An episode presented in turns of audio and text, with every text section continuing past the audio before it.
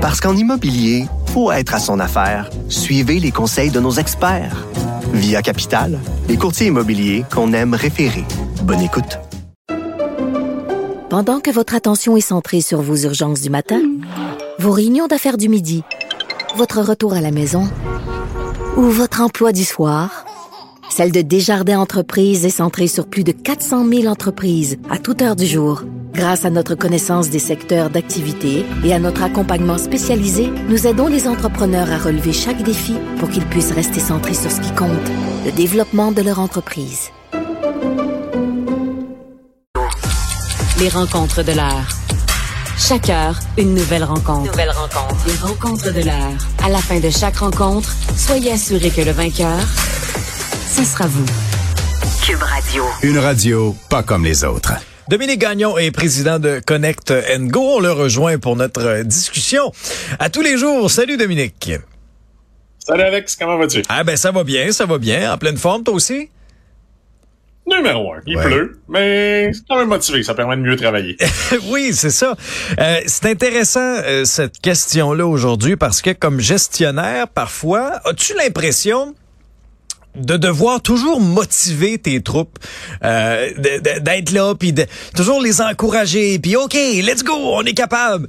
Alors que pourtant, euh, si tu as des employés compétents, euh, il me semble qu'ils n'ont pas besoin d'être motivés, ils se motivent eux-mêmes, non? Voilà, c'est le blog que je sors aujourd'hui sur les affaires qui mhm. dit arrêtez de jouer à la mascotte. et j'ai joué longtemps à la mascotte définitivement. Puis l'idée de ce blog-là m'est venue d'une discussion avec euh, une jeune pousse que je mentor. Et justement, le fondateur me disait, tu trouves ça normal? Il dit, euh, il dit presque à chaque deux semaines, j'ai l'impression que mon équipe, qui trouve ça difficile, puis là, il faut que je leur sorte mes pompons, puis que je leur dise, hey, il faudrait, il faut y aller, il faut être motivé, ça va bien aller. Oui, ça brasse dans le secteur, on continue de voir des coupures, mais on va s'en tirer. Donc, il sent vraiment ce côté-là. Et en fait, il a trouvé ma réponse un peu sec, parce que, bon, parfois, ah je suis un peu direct. Il dit, ben, tu sais, on t'aime de même, c'est correct. c'est quoi la solution? Ben, je dis, s'ils sont pas motivés, il faut que tu les laisses aller. C'est mhm. aussi simple que ça. S'ils sont pas motivés, c'est le moment pour eux de partir. Puis là, euh, au début, il m'a dit Ouais, t'as l'air un peu raide, c'est dur de trouver des employés. Euh, en ce moment, même s'il y, a beaucoup de coupeurs, c'est quand même le recrutement, c'est pas quelque chose de facile. Mhm. Mais selon moi, en fait, d'essayer de motiver des gens, et souvent on y passe un temps fou, ça semble une bonne stratégie, hein, parce qu'on se dit, ben, en les motivant, on va les garder, ils vont rester plus longtemps. Mais de ce que j'ai constaté dans mon expérience, c'est que c'est une stratégie qui va être vouée à l'échec définitivement. Parce que, en tant que fondateur, si j'ai besoin de motiver quelqu'un, le vrai problème, c'est que j'ai pas embauché la bonne personne. Ah ouais. Donc souvent, on dit en anglais hire slow, fire fast. Donc embaucher très lentement et laisser aller très rapidement. Parce que quelque chose qu'on va sentir, entre autres, est la motivation. Généralement, les gens pas motivés vont l'être très rapidement. On va être capable de le voir très rapidement parce qu'il y, a, une différence entre des gens qui ont des périodes difficiles dans leur vie ou qui ont des périodes de, motivation un mhm. peu plus difficiles pour différentes raisons, a des gens qui sont naturellement un peu immotivés de ce côté-là. Puis ce qu'on voit, c'est que généralement, les plus performants n'ont pas besoin de motivation. Ils sont déjà très motivés. Ils veulent fournir un bon travail. Ils veulent faire une différence, mm être fiers de ce qu'ils vont accomplir. on s'en est un peu parlé. Euh, on fait souvent des parallèles avec le sport hein, dans, mes entrevues parce que je pense que tu as vu.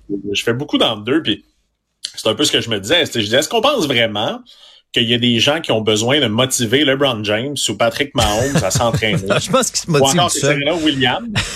Serena Williams qui vient de prendre sa retraite a besoin qu'on lui envoie une citation inspirante le matin pour dire hey, on va t'envoyer une belle petite citation pour te motiver à aller t'entraîner. Ah Ces gens-là, ils se lèvent tous les matins avec une idée dans la tête, gagner.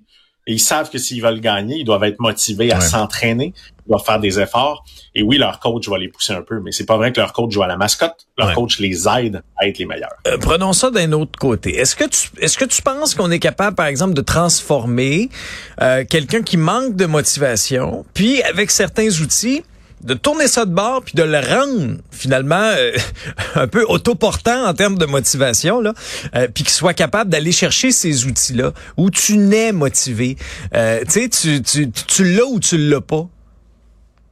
Ben pour moi, en fait, il n'y a pas de mauvais employés. Ça, c'est assez important. Il y a des employés à la mauvaise place. Donc, la motivation, ah, généralement, je ne pense pas que c'est un trait de caractère de la personne. Sinon, là, on a un autre problème.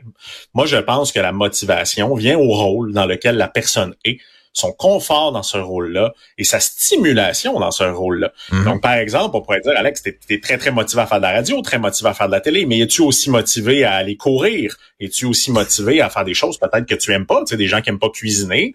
Ben, Ah, ça, je suis moins motivé, par exemple. Ça, mes proches diront que je suis pas mal moins motivé.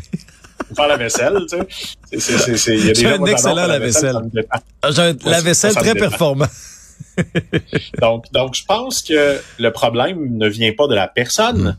Le problème vient Oui, du oui, rôle oui. et de l'endroit où il est. Donc, si on travaille ça. encore une fois à beaucoup motiver les gens, ça fonctionne à court terme. Mais c'est quoi l'impact réel? Ça, je l'ai vu dans mon entreprise. Généralement, quand les gestionnaires mettent beaucoup d'énergie à motiver les non motivés, ils oublient les gens qui sont motivés. Ben, ils oublient les plus performants. Ben, c'est ça le Donc, ils problème. mettent toute l'énergie sur eux. Ouais. Ils oublient les performants. Donc, ils vont donner des bonus aux gens pas motivés en disant, hey, je vais te donner 1500 si tu livres la marchandise à la Mhm. fin du trimestre.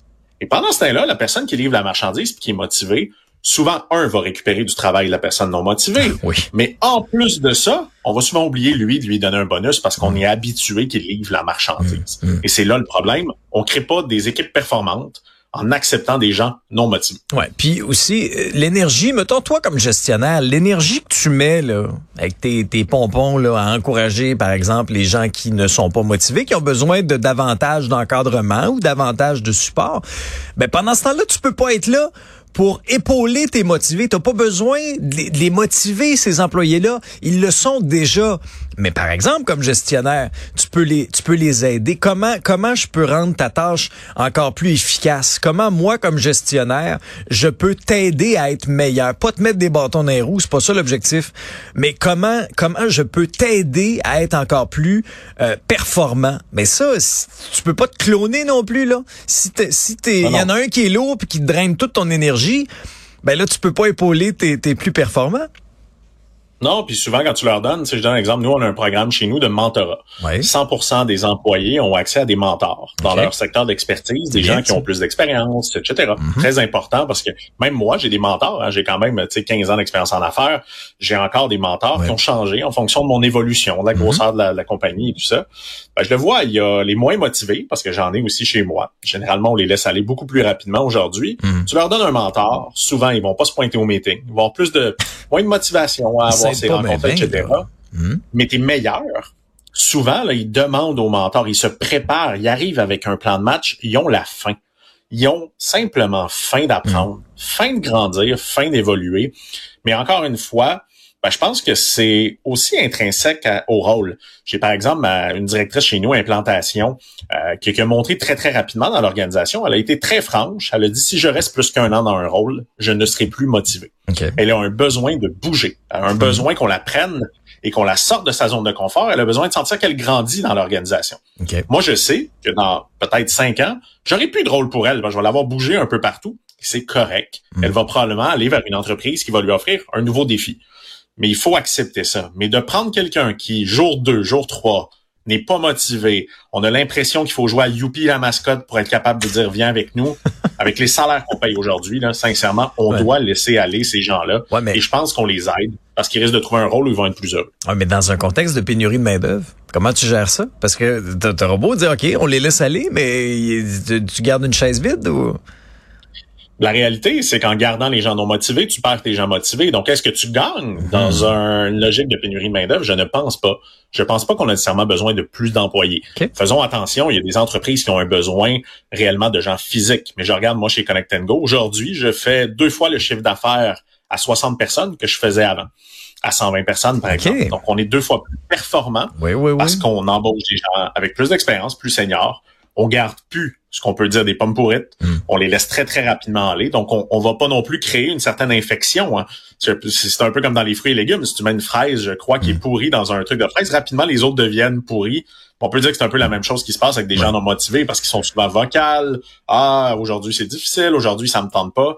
Moi, si on me dit ça tous les jours, il y a des chances que moi aussi, je commence à perdre ma motivation. Ouais. Donc, moi, je dis aux entrepreneurs, si vous le pouvez, ne soyez pas patient. Faites-le d'une bonne manière, mais laissez aller les gens qui ne sont pas motivés. Ouais, puis c'est pas une question d'âge. Hein. Je veux dire, moi, là, des, des, des, des, des paresseux de 20 ans, là, j'en ai vu. là. Ah, ben, il y a des paresseux de 20 ans, on parle souvent contre les milléniaux, mais il y a aussi des paresseux de 55 ans. Non, il y a des paresseux faut... partout. Non, mais il y a des, peu importe la tranche d'âge, là, ça n'a pas de, tu sais, ça, ça a pas de sexe, là, ça n'a pas de. Je te dirais le point ouais. caractéristique, on en a parlé un peu. J'ai rarement vu des immigrants peu motivés. Ça, c'est quand même quelque chose que mm -hmm. j'ai vu à l'interne, parce que généralement, ces gens-là sont arrivés en voulant améliorer leur sort, en voulant améliorer leur vie. Donc, ils arrivent très motivés parce qu'ils se sentent privilégiés. Je dirais que pour moi, okay. les plus grandes difficultés, souvent, c'est de motiver les gens bien de chez nous. C'est très correct aussi parce qu'on est grandi, évidemment, dans un peu plus de confort. Mais c'est un des traits de caractère, peut-être, je dirais que je le vois moins. Et après l'âge, le sexe, l'a dit. J'ai vu des vice-présidents non motivés. J'ai vu n'importe quel rôle. Mais encore une fois, je pense que la motivation, c'est l'entreprise dans laquelle tu es, la passion envers le secteur d'activité puis la passion envers ton rôle. Si on met tout ça ensemble, les gens vont être motivés dans un autre rôle parce que si t'es pas motivé toute ta vie, ben, c'est peut-être pour ça qu'on prescrit autant d'antidépresseurs au Québec. Ça, je pense ça pas, va être euh, longtemps. Merci beaucoup, Dominique. Salut. Merci, bon week-end. Bon week-end.